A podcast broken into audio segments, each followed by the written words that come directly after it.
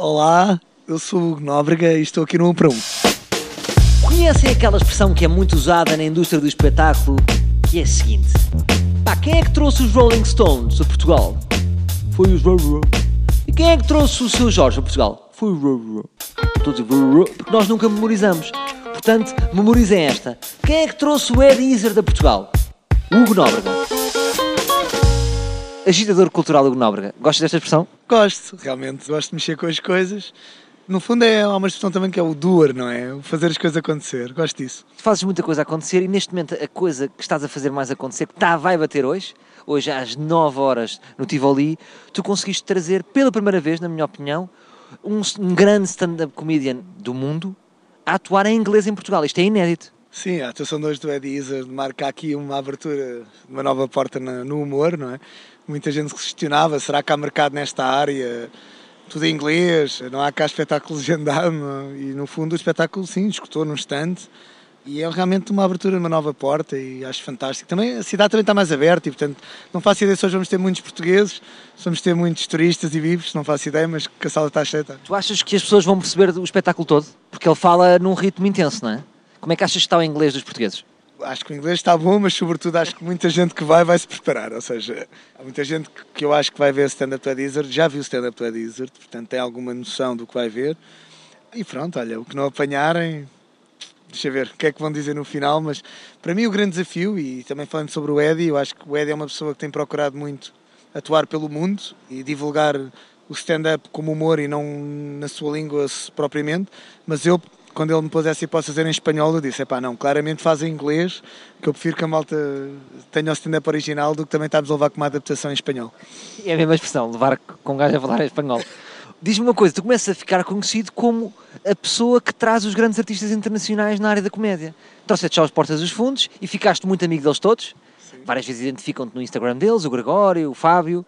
Quais são as tuas expectativas a a nível de noite hoje? Tu achas que vais ser com o Eddie Izzard? Ele ainda não sabe, mas é assim, eu já marquei o Lubomir hoje, até à meia-noite e meia. Sei maneiras? Sim, marquei, olha, uma da manhã por aí acho que aparecemos. Mas o, o que está no radar técnico, no hospitality dele, é ir para o hotel a seguir e comer no hotel. Tu achas que ele é tranquilo e vai já estar numa vai comer a sua salada, vai dizer como é que é, o- como é que isto está de gajas? Epá, eu acho que ele deve Porque ele, apesar de tranquilo. vestir de mulher, é um grande heterossexual. Disseste-me tu. Exatamente, exatamente, ele é hétero. Pelo menos é assim que nós estamos ali. O que eu acho é que entre o Tivoli e o Sem Maneiras e ir para o Sheraton, epá, o percurso é, é perto, portanto facilmente vou conseguir desviá-lo. Tu és um grande desencaminhador, muitas vezes fazes isso comigo, não é? Anda só ali beber um copo e depois pode ser até às 7 da manhã. É correto, é correto. Tu gostas mais da expressão desencaminhador, para descrever, ou da expressão conciliador? Porque tu organizas muitos festivais de comédia e é tão difícil.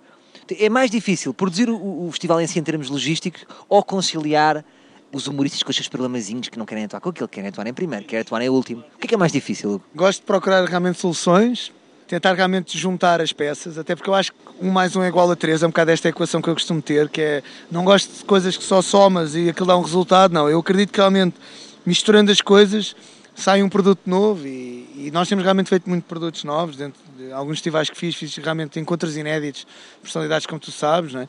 E portanto acho que é, é difícil, mas é importante, ou seja, acho que as pessoas têm que sentir isso depois de fazer.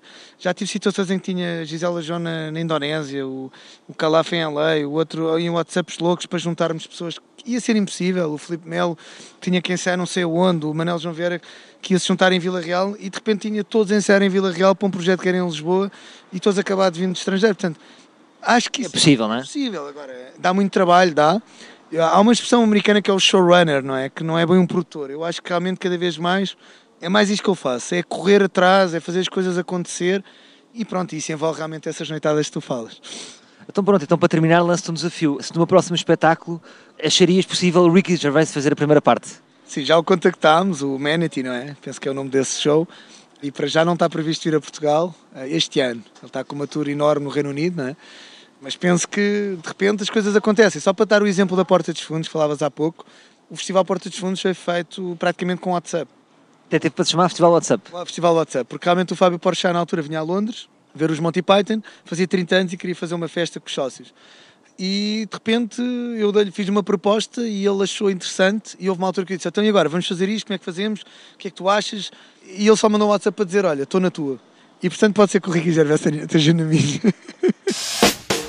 E escusado será dizer que eu vou marcar presença porque o Eddie já deu um toque ao Nóbrega a dizer que já de me conhecer, porque viu o meu espetáculo no Netflix, blá blá blá, eu já sei o que é que ele quer. Quer tirar uma fotografia comigo, tipo selfie, ganhar likes, impulsionar a sua carreira, enfim, mais uma terça-feira para mim.